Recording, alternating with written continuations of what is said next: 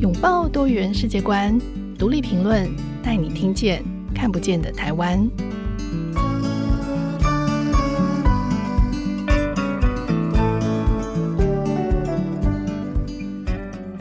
各位听众朋友，大家好，欢迎收听独立评论，我是节目主持人廖云章。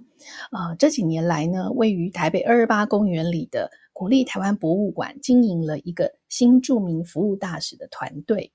呃，这个团队在博物馆内进行东南亚语的导览服务。那同时，他们也担任博物馆跟东南亚各国社群沟通时候的重要桥梁，也是重要的这个东南亚文化咨询团队。甚至呢，还受邀到德国去跟欧洲的东南亚研究学界分享经验。那为什么东南亚的移民工会走入台湾的博物馆呢？这个故事就要从他的灵魂人物——台湾博物馆的研究助理袁旭文来谈起了。今天和我们在远端连线的旭文，Hello，嗨，云章，大家好。嗯，这个旭文其实这几年在这个台博馆做了很多很多的这个文化行动哦。那可是其实呃，我我知道你是台湾人，其实你跟东南亚。好像你没有什么东南亚的血缘，但是为什么旭文会跟东南亚有这么特殊的因缘，然后投入这个领域？你可以跟我们聊一聊吗？呃，其实我应该是说，我们博物馆是公家单位哦。那其实因为是长官希望可以在这个、嗯、呃博物馆的这个圈内呢，可以把呃逐渐越来越多的东南亚的移民工这个人口呢，也吸引进到博物馆，所以会做这样的事情。那当然就是我们这边就是呃就是衔命而来，为长官们来一起做这个有趣的，而且这个跟博物馆帮博博物馆交朋友的概念。那但是刚才呃云章说到血缘这件事情哦，呃我确实是没有什么太大的连接。我其实在开始接到这个案子的时候，我在思考，呃我从小到大。呃，是不是有一些东南亚的经验？嗯，那我后来就终于想起来，因为已经是前尘往事，那大概是我十岁的左右的事情了。应该是说，呃，我的对，就是最早接触东南亚，是因为我爸爸他在呃军情局工作，然后有外派，那所以他外派呢，我小时候有印象的，他的第一次的外派呢是到菲律宾。那菲律宾的时候呢，正好是马可仕政权要准备垮台的时候，哦，就是大概是他要垮台前前三年之类的这样子。那所以那时候在呃这个动荡局势不安的这个时候呢，呃这个这个具有这个特殊身份背景的爸爸呢，就是改名换姓，然后呃到了这个马尼拉，嗯，然后开始做他。被指派要做的事情，而且他在做什么事情，我们根本也搞不懂这样子。那所以我们就去马尼拉，然后那时候还呃有趣的事情是我们还可以去看他。嗯，那我就自己去了马尼拉，然后呃因为那时候很小时候就被要求要学英文，嗯，所以我其实在那时候在马尼拉有很好的这个呃生活经验，就是也没有很久，就是两个礼拜的时间。嗯，那在马尼拉就是第一次接触到了东南亚这个环境。嗯，那这这个部分还蛮有趣的，因为其实，呃，我我在马尼拉的两个礼拜的时间哦，我虽然那时候大概十岁左右，但是我必须要每天穿着像个小公主，诶，那个蓬蓬裙，然后绑着可爱的辫子，然后穿着小皮鞋。然后呢，每天跟着大人呢，就是这个大人，呃，菲律宾的这个大人们呢，官方都穿着这个巴隆达嘎隆他们的国服，然后每天晚上都有聚会。那小时候就在这样子的大人的脚，就是那两个礼拜就几乎都在大人的脚边这样走来走去。然后所以，呃，菲律宾的国服，男性长辈的那个形象，呃，在我的心中就是非常的强烈这样子。那当然还有景色啊，还有这个。下雨的时候，马尼拉的这个街区的这个大淹水啊，然后这个还有这个呃天气晴朗时候的这个在马尼拉街头搭那个 Jeepney 公车，就是那时候美军留下来的那个 Jeepney 公车啊。Jeepney 是是，对对，Jeepney 公车啊，我还有一个模型这样子，我还买了一个模型带回家，真的好怀念，真的就随时跳上跳下这样子，嗯，很有趣。对，所以这个是这个，那这个部分就会让我觉得说，啊、呃，这是一个呃很好的一个心理唯一能够想到的连接。那我再讲一个更重要的一件事情，嗯，叫做后来呃在菲律宾的时候，呃后来我大概十二十三岁的时候，呃马可市政府就垮台了，嗯，然后他就开始流亡海外。那那时候爸爸的任务也结束了。嗯，他回来的时候，爸爸跟我讲一件很重要的事情，叫做那个他说。小文啊，这个现在哈，菲律宾的情势是这个样子，他的总统已经逃去夏威夷了。然后呢，因为这个总统的这个关系呢，以至于现在菲律宾的这个经济整个大衰退哈。那接下来他们的年轻人要到海外去工作喽，所以他说，小文，你将来要是遇到从菲律宾来台湾做劳工的这些哥哥姐姐们。你不可以看不起人家，因为人家都是国立大学毕业，英文是全亚洲最好的，嗯，所以你不可以，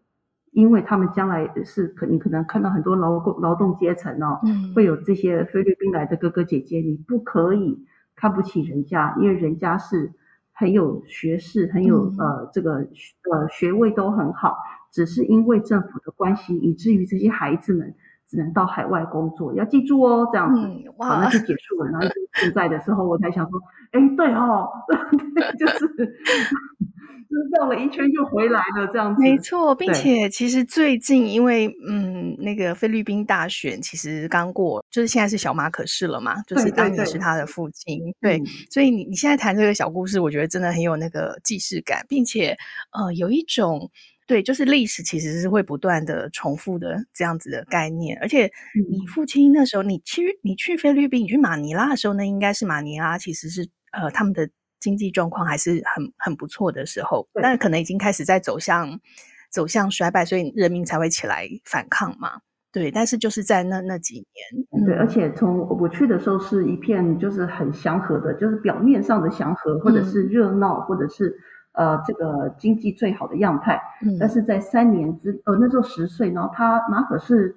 垮台的那年，我好像是不是十三岁，我忘记了，要要看一下那个时间，从十岁去到那个马可仕垮台的那一年，呃，我好像十三、十二、十三岁，那个时候我爸爸传回来的照片都是在那个街头有那个抗争啊，在丢汽油弹啊，然后街上在烧东西啊，然后我爸就很帅的在路中间还拍了一张照。不用说，你会太过分了一点，你赶快回来吧，这样子对，嗯、所以就是呃，就是他一下子就是那个落差很大的那个状况，这是我小时候最深刻的印象。对，所以其实你对东南亚的理解，可能真的比起一般的台湾人是更深入的多，并且你看过那个时代，就是那个时代是、嗯、呃，菲律宾还没有大量的移工。到国外去工作，但是从那之后就开始大量，而且其实菲律宾移工的外汇收入后来就成为这个国家很重要的重要收入。嗯、可是这当然也是因为国家整个政治经济不振，所以导致的这个其实是一个蛮悲惨的一个世代的负担，蛮令人伤心的。而且我觉得我爸爸那样子很早以前，我才十二三岁的时候跟我这样子预告的这个东西，这样这样子的预告，嗯，我觉得。现在回头，我在这个领域工作的时候，我对他们就是只有呃尊重、包容跟去同理。嗯、然后，因为我现在年纪也大了，我再回头去看的时候，对对我来说，他们反而变成是弟弟妹妹了。是你现在看到的这些是他们的小孩了，嗯、就是当年的哥哥姐姐们的小孩。是，是，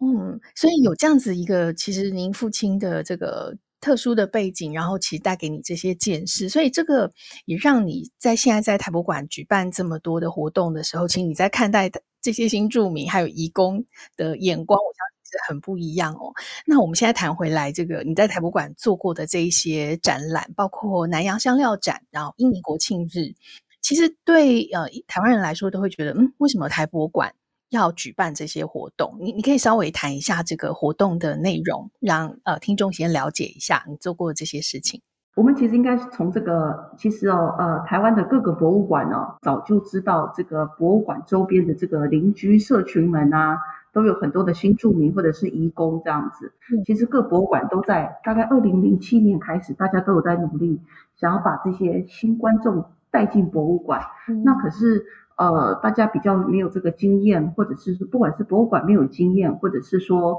呃，移民工比较，因为他在来在台湾之后，可能被人家这个叫做什么控制的状况比较多，上面也不太敢有那个，就是自己跑出来，然后去逛个博物馆，好像就是这样。那呃，博物馆圈呢也很努力的要去打破这个藩篱，就是大概二零零七年左右，那大家在这个陆陆续续的努力底下。呃，其实因为我们博物馆是二零一四年办了一个伊斯兰文化生活特展，嗯，那在那一次就把所有台湾的伊斯兰社群还有印尼社群都串联了起来。那正好我是在那一年，就是展览结束，它是九月份结束的，我是十月份到职。嗯、那长官呢就想说，哎，正好凝聚这个展览呢，半年的期间哦，也凝聚了不少的这个呃伊斯兰社群或是印尼社群的朋友。那这个热度千万不要让它冷掉，我们可以继续做点什么。嗯、所以其实呃，一方面是长官交办，然后一方面是。呃，我自己是觉得说可以交朋友，我很喜欢交朋友这样子。嗯，那所以我们就来就做了这些。那先从新住民服务大使开始，那他透过他们帮我们去串联了，比如说印尼籍的服务大使呢，就会这个每次周末呢就在二二八公园捞那个印尼移工啊，说来听博物馆啊，不要坐在那边浪费时间啊，来学东西这样子。然后就来，多来了几次之后，就说，哎，我们是不是可以在博物馆办个什么活动呢？既然博物馆都这么。欢迎我们，然后也有用印尼文导览博物馆的这个给我们听，我们可不可以做一些什么事情？嗯、那跟长官反映之后呢，长官也觉得哎不错，既然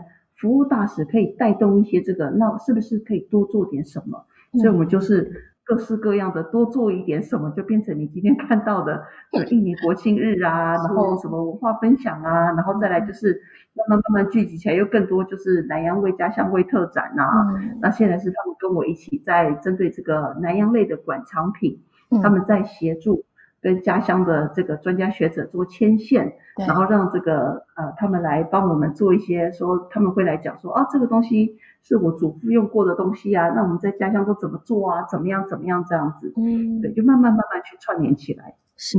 对，炫文讲的这个其实就是博物馆一直在思考怎么样让更多元的族群啊、呃，不同的阶级、不同的种族、性别、年龄的人都可以进到博物馆来，就是博物馆这个应该是就是每个博物馆都很想做的事情。但是从台博的这个身世来说，就是台湾博物馆的身世跟这些。东南亚的定位之间，它有什么关系吗？呃，这一题就有趣的地方就是，我们先讲比较这个呃近代，就是说，嗯、因为我们离台北火车站最近啊，它走出来一直走到底就是台博馆喽，嗯、所以我们就用这个方式。对，是那当然我们是有个历史的身份，就是呃，其实大家知道台博馆是。日治时期时候，日本人所盖的这个总督府博物馆。嗯，那总督府博物馆呢，其实我们先撇开殖民政权的这个呃殖民政权的利益的问题，先不管它之外，其实日本人带来了很多年轻的专家学者们。嗯，他们认为要认识台湾，要认识东南亚这两件事情必须是串在一起的。那台湾跟东南亚这个历史是紧密合在一起的。认识东南亚，回头认识台湾，或从台湾去认识东南亚，这个知识系统才会是完整的。嗯，好，那这个东西这样子的说法或这样的想法，其实是日本学者他们在台博馆留下的一些史料里面，你可以看得到他们就是殷殷切切的期盼，就是说台湾我这边研究，我同时去研究东南亚，然后跟台湾的状况做对照，这样子。嗯，比如说南岛语族这件事情。嗯，那所以其实。呃，我们跟东南亚的关系是密不可分的。那从日本人的时期就已经有人，呃，就日本的学者们就已经有这样的去定义这件事情。所以，我们这边就会有很多的。当我们把典藏品、典藏库房打开来看的时候，诶，怎么有一批来自东南亚的或是南洋地区的呃这些藏品？那这些部分呢，就会就会发现，原来我们当初呃日本的学者在看台湾跟看东南亚的时候。它其实是有个很强烈的连结在里头，所以我们当然就是有 every right reason 去做这样子的，再重新把这个定义或身份，或是这个串联，再重新去把它再串在一起。那是不是可以让我们整个对于区域历史的知识就可以有个更完整的概念？那这也是我们一直想要去继续去做的的原因，这样子。嗯，是对，因为呃。我小的时候其实也还蛮常会被大人带去台博馆的，但当时我大概对台博馆的理解就是它是一个收集很多这个自然的呃文物，有就是原住民的。嗯 相关的这些呃，就是藏品，嗯、对。然后我们当然知道日本呃，日本殖民时期对呃原住民做了很多的研究，很多的人类学博物学家、嗯、对。但其实我觉得也是这几年，因为你的策展，然后你们的推动，才让更多的台湾人理解，就是呃，曾经台湾跟东南亚是有很密切的关系。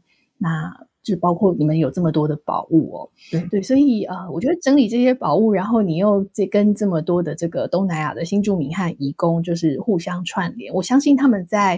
呃这个博物馆里面看到他们从前祖先的 这些宝藏，就是他的。国家的文物，他们应该也觉得很惊喜哦。哦，那我自己蛮好奇，就是你自己和这个新住民和移工工作这么多年，嗯，那有一些语言上，我知道你英文很好，但是其实很多的移民工也不见得都可以讲英文，没错，没错。所以你们工作对，然后一起就做这么多的策展计划，你要怎么跟他们建立信任关系呢？呃，我可以用一个呃新著名跟我已经忘记是谁了，就是但那句话让我觉得，呃，就是我要把它刻在我的心上，然后每次做这样这件工作的时候，我一定一定要把它奉为最高的指导原则，这样子。嗯，呃，有一个新住民跟我说。他说：“哎，旭文，你在推动这个啊，好，然后是也有很多博物馆来找我们呐、啊，嗯、然后也谢谢你把我们推荐到，因为北中南的北中南都我们都有认识的姐妹嘛，哈、嗯，嗯、那他们就是呃博物馆们也都会去找他们来做各式各样的活动哦，这样办理这样子。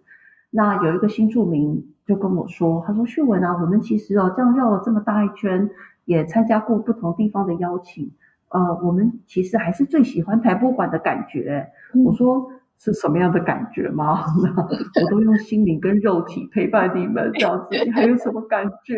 对，就是花了很多时间陪伴他们。嗯、然后原来这样子，在他们的感觉里是这样的。他们说，其他的博物馆或者其他的单位，哈，呃，因为是长官要求，我们也是长官交办啊，对，他们也是长官交办。嗯、那他们的长官交办的感觉就是，时间到了再找他们啊，然后平常跟他们没关的时候。也不会找他们来呃聚聚啊、聊天啊，或者有更多的互动连接这样子。嗯，那因为我个人就是我刚说我喜欢交朋友，所以我先把他们当朋友，再把他们带入工作的场景。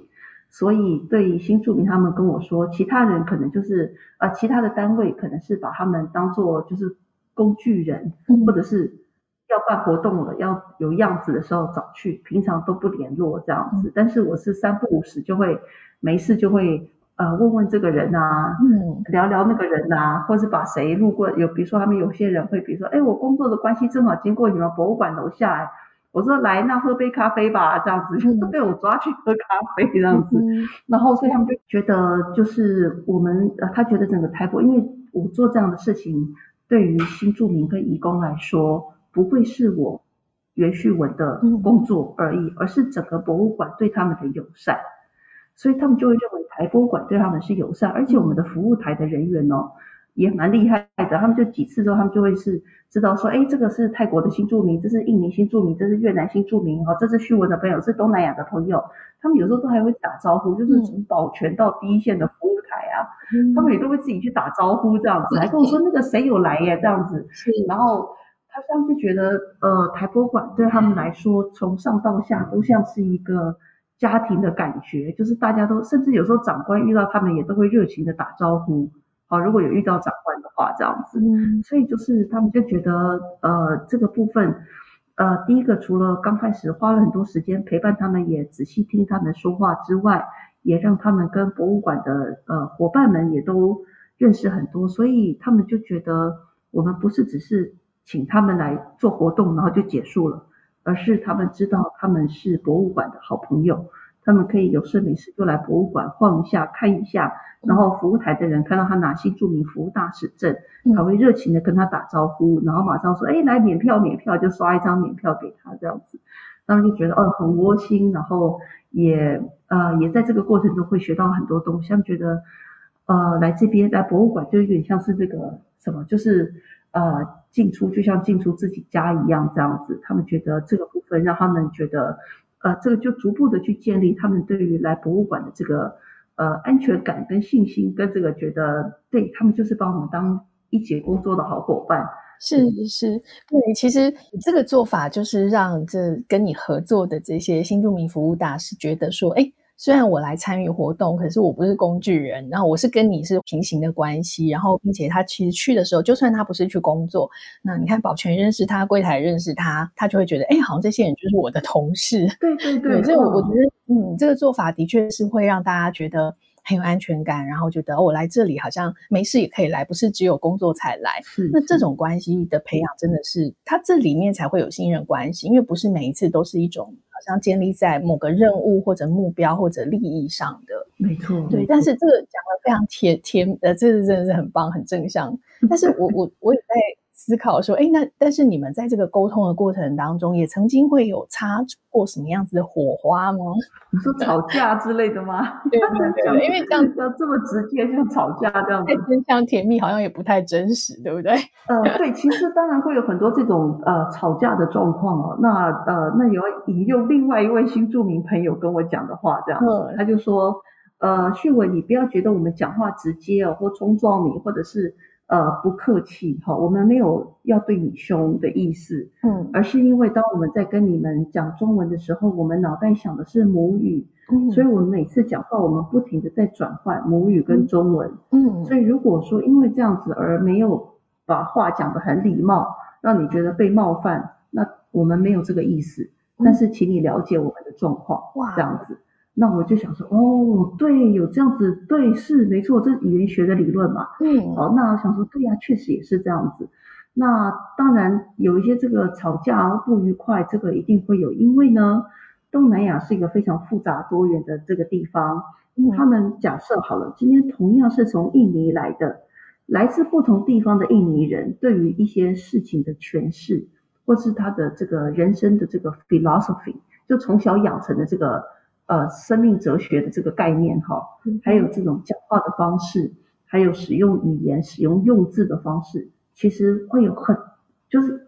十万八千里的距离这样子。嗯，那更不用讲越南的北中南三个，就是它三个区，而且越南用北中南分，已经算是最大的可以理解它的那个差异性的地方这样子。嗯，那其实呃，吵架过的事情，呃，我举个例子还蛮有趣的，就是说。其实之前我们要做导览的时候，有时候那个高层长官会要来视察，想说，哎，这个好像做的不错，我们来看一看呐、啊，这样子哈，那我们就要来这个表演一下这样子。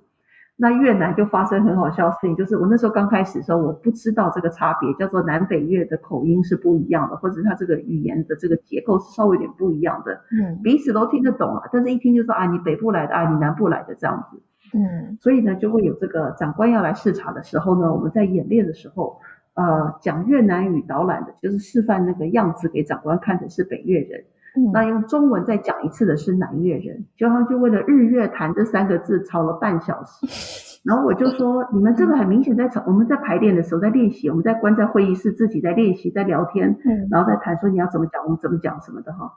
我说等一下，你们越南这一组看起来很明显在吵架，你要不要告诉我你们到底在吵什么？嗯、然后他们就说哦，我们在吵那个，因为我是北越呢，他是南越，那我觉得怎样？就说我说好了，大家这样子很简单，你就用北越的，你就用你的家乡话讲。然后呢，南越这位同学呢，请你呢，就是他讲什么你就用你自己的想法来讲就好了，反正大概就是那样啊，反正长官也听不懂啊，你就做错样子了，为什么要这样子吵？我不懂这样子，对，然后。我们其实在，在呃南洋味家乡味特展的时候，嗯、那个植物啊，我们植物就先做访谈嘛，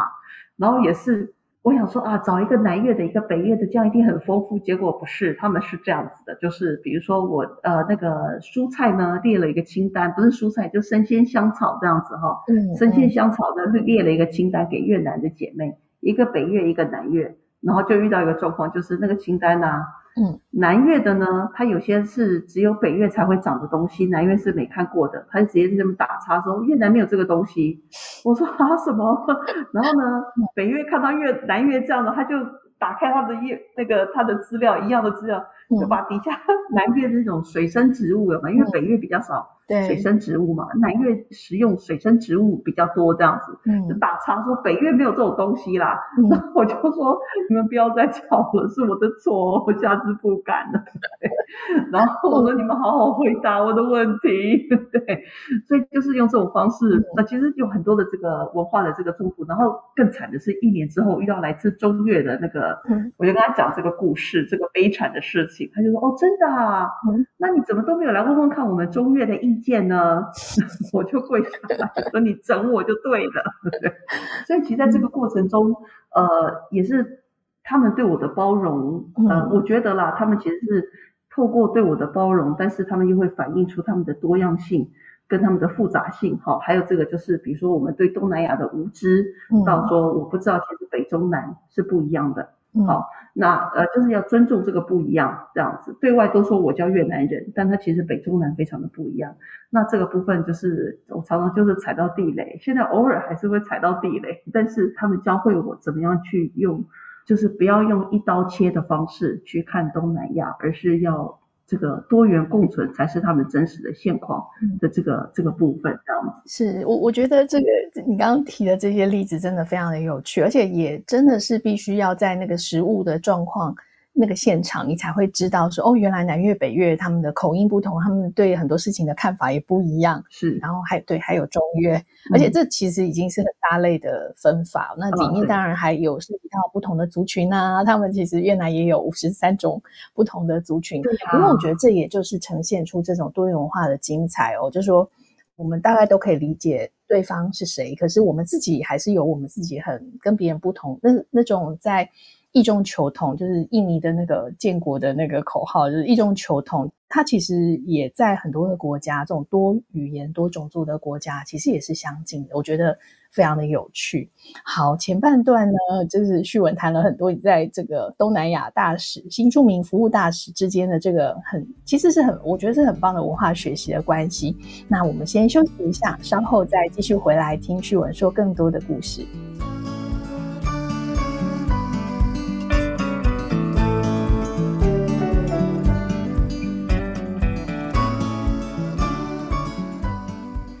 回到节目，今天我们邀请到的来宾是台湾博物馆的研究助理袁旭文啊、我们刚刚聊到旭文跟这个东南亚新住民和移工一起合作举办许多活动的经验哦。那其实因为你刚刚讲了很多的小故事，就是都可以充分的看到，其实你跟这些移民工有很好的互动跟信任关系，然后你也花了很多的时间陪伴跟理解。我觉得最重要的是，呃，你很。能够愿意虚心的去学习，而且很开放的愿意去接受他们的意见跟想法，让他们觉得他们的意见可以被接受，然后他们可以在这里很自在的展现自己。嗯，那现在其实很多的博物馆跟文教机构都强调说要多元共融嘛。那你觉得如果其他的单位他想要复制你的经验，他们做得到吗？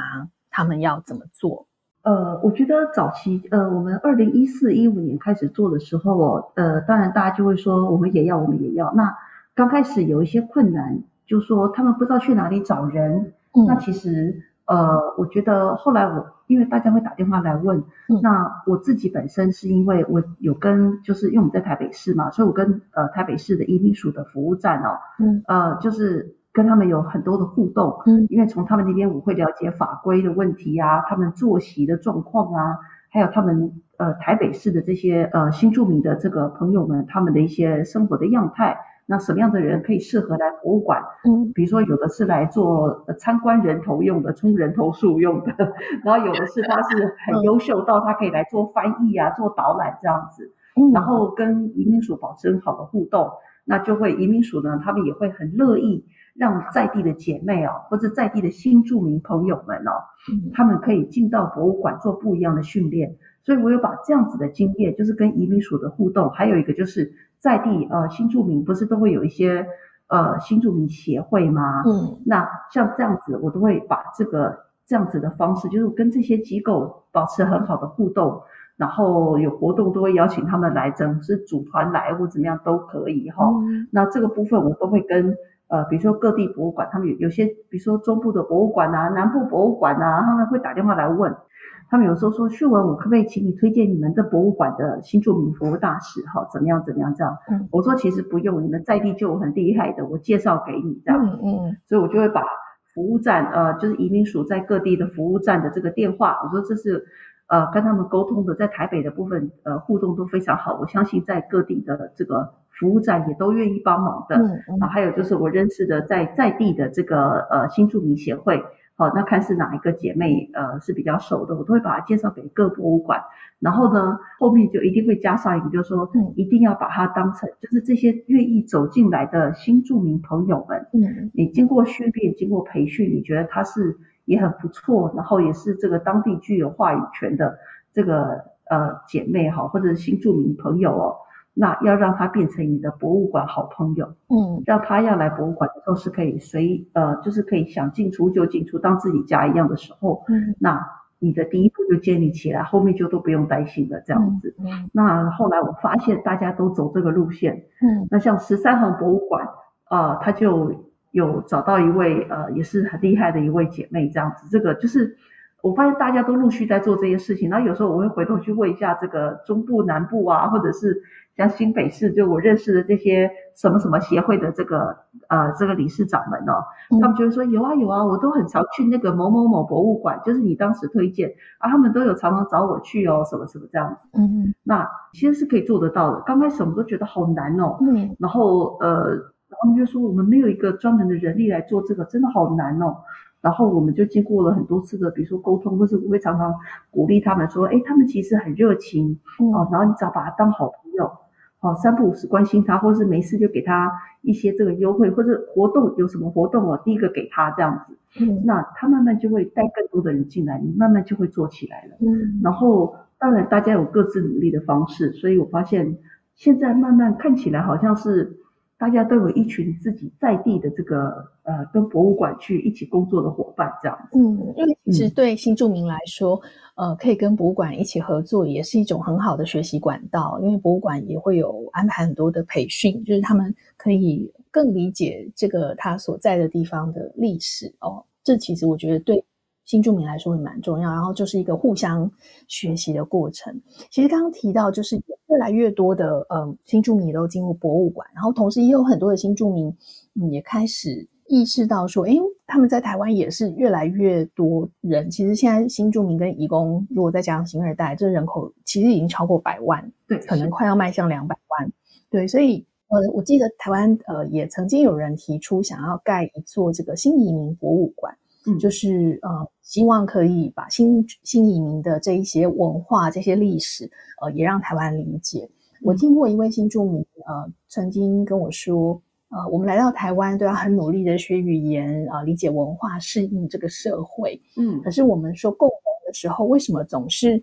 呃，我们新住民被台湾包容，嗯，但是台湾好像不太需要理解我们的文化？嗯，嗯，所以。我有点被点醒，说，哎，对，其实我们常常在说，哦，融入的很好，新住民会受到很好的表扬。可是我们好像很少，呃，理解或者很少很少听到，是说，哎，有很理解这个东南亚文化的台湾人。嗯，所以，嗯，会觉得如果台湾真的有一座这样的新住民博物馆的话，嗯、这会成为呃台湾关注新住民的典范吗？或者是说，它会是另外一种分化？呃，我其实之前有针对这个部分，呃，有去听的一些讲座啊，或者去观察一些现场的，就是有想要呃操作，这个操作不是坏的意思哦，就是说想要去酝酿或者去产生一个新移民博物馆，或是所谓的移民博物馆。那其实呃，我自己个人觉得是每一个博物馆呢，它都要能够呈现多元文化。嗯，就说今天我呃邀请新住民来到博物馆呢，他除了我用我，然后我们自己很 low 是只会中文嘛，对不对？嗯、那要求他们去做导览，什么用中文培训、中文考核，考核完后他们要用母语去做导览的时候，这个阶段就不关我们，因为反正我也听不懂这样子。嗯，那今天他能够用中文导览，因为要先通过中文导览，他会进行母语导览。嗯，中文导览的时候呢，我们在这个在这个部分呢，我们自己就会要求他们，就是说。你在看我们博物馆这些，就是我们这些台湾人的角度哦，跟你讲了这么多东西呀，还要考试，然后请你一定要做一件事情，就是把你的东南亚的或者你家乡的视角，就今天你如果是从越南来，你看到博物馆这样子哦，了解这么细之后，有没有什么东西是可以跟你家乡的文化历史或者族群议题去做呼应的？嗯，我们希望你的导览如果是用中文在进行，或甚至母语在进行的时候，你可以把这个你的。原生文化的东西融入进来，嗯，就是因为我们台湾人导览就大概就是按照这个我们提供的范本，然后他们自己会做各式各样的变化。嗯，但今天如果是外国人或者所谓的新住民，来自东南亚的朋友，他在做这个博物馆导览的时候，他一定就会有不一样的火花在里头，这样子。那这是我们希望能够做的。那延伸到这个新移民博物馆这个部分的话，就是说，当然我觉得这是绝对是一件好事情。嗯，那但是新移民博物馆就会牵涉到你的历史的横向跟纵向的各这种最基本的两个轴向的这个部分。嗯、呃，横向就是说你要横跨哪些族群，这是第一个。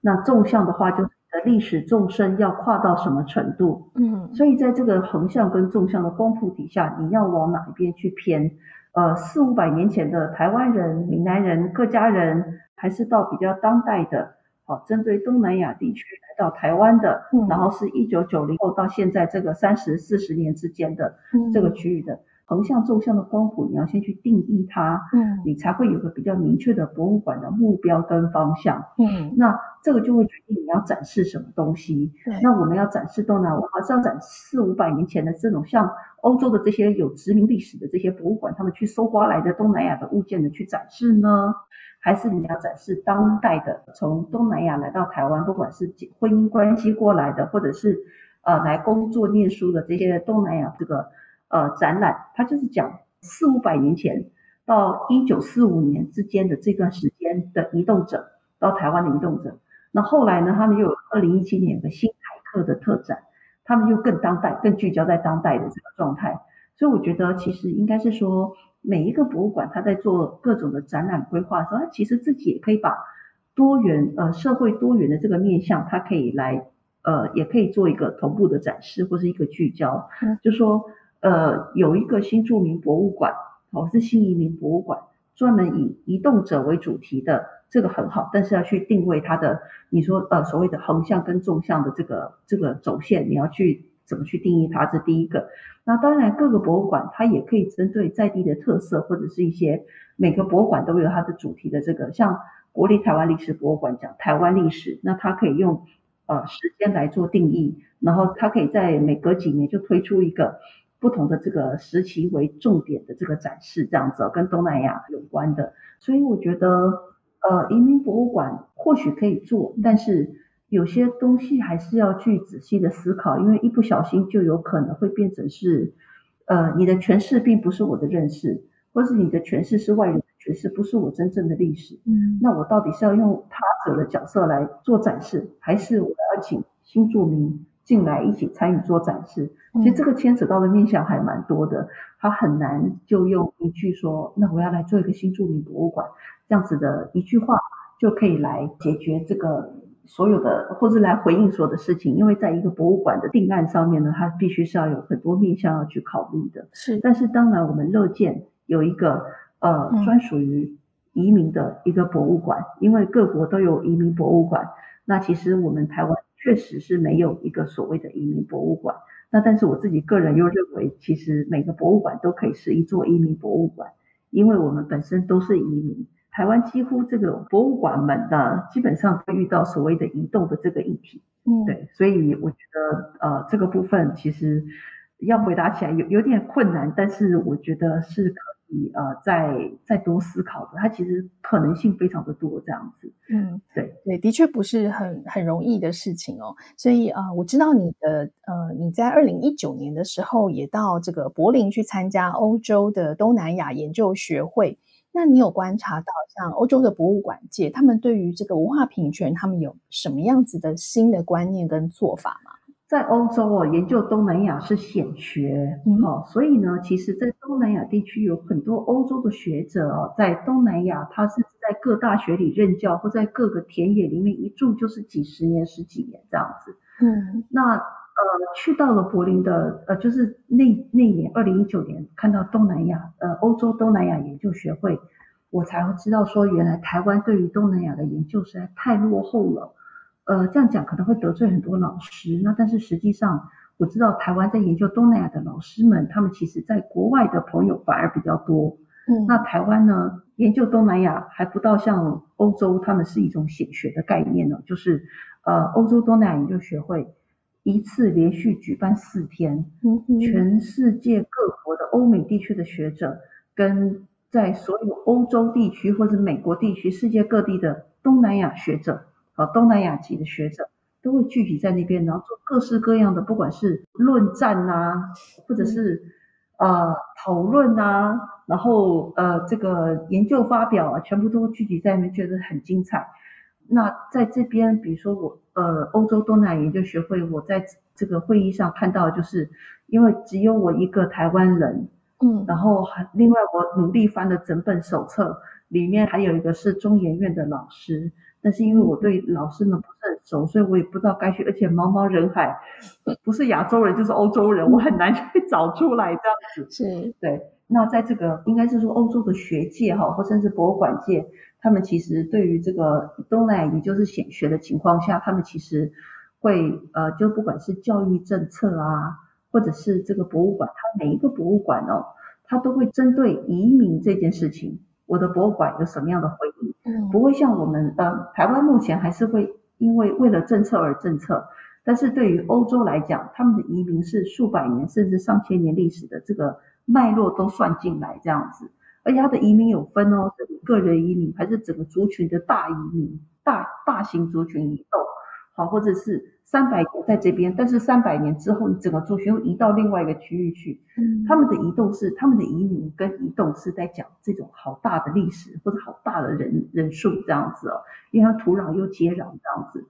所以他们其实在这个部分就会是，它这是落实在生活的每个面向了。所以你就会看到，它不管是在难民法的政策上面、移民法的政策上面，然后再就是博物馆，它针对它不管是回应古代的移动，或者是当代的这个难民的移动，他们都会有很多的这个及时的回应的这个策略这样子。嗯，那呃，欧洲甚至他们有些博物馆比较区域性的博物馆，它甚至会负起这个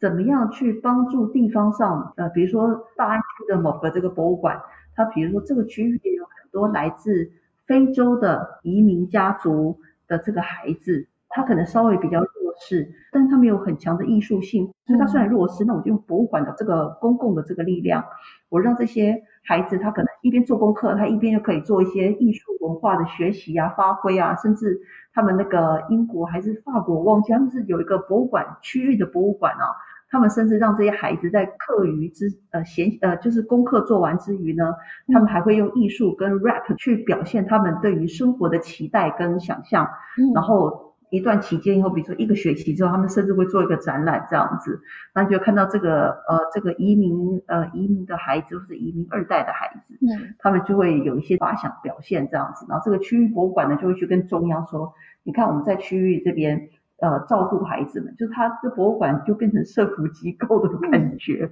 那他们就很，我觉得他对他们来说就是很很平常，再平常不过的事情。因为移动跟移民在欧洲本来就是一个很普遍的现象。那如果说是像东南亚的部分，他们当然就说这个其实很多的学者，他们有很多的这种呃，不管是东南亚的研究啊、经验啊什么，他们甚至很多的这个学者，他们甚至是这个。呃，印尼话讲得非常好，越南话讲得非常好，甚至有些学者他会有好几个语言这样子，然后都会呃，这个这个叫做什么呃，manage 的非常好这样子，就我觉得他他们是真的很投入在做这方面的研究这样子，嗯。OK，真的是非常的有趣哦，就是可以看见很多。我我觉得透过你在欧洲的这些分享，其实会听到很多精彩的故事，以及从另外一个观点回头来看在台湾发生的事情。那非常谢谢今天旭文跟我们分享了这么多精彩的经验还有故事，就是也让我们知道说，一个博物馆的灵魂，它必须要先有一个可以发出意见的主体，有自己的风格，展现在跟这个观众的互动当中。那这样子有灵魂的博物馆，它才能够鼓动民众从被动接受变成主动参与，就像旭文一直在做的事情。嗯，那我们的社会也才能够真正跟它真正宝贵的这个文化资产发生真正的关系，就是绕过国家，直接跟历史对话，从而改变历史。嗯，谢谢旭文今天的。分享谢谢谢谢云章的邀请，谢谢天下的邀请，谢谢。